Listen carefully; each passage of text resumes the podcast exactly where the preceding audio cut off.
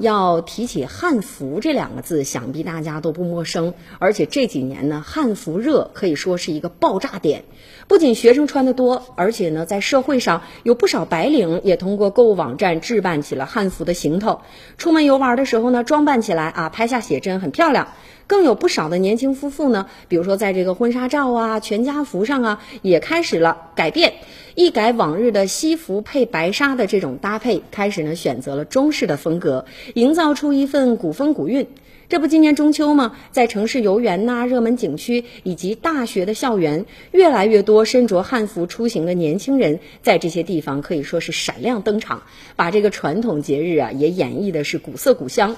最近呢，就有数据来估算了，说目前呢，全国汉服市场的消费人群已经超过了两百万人，产业的总规模呀约十点九亿元。根据某电商平台的数据统计，今年以来呢，汉服的销售同比增长了百分之一百四十六，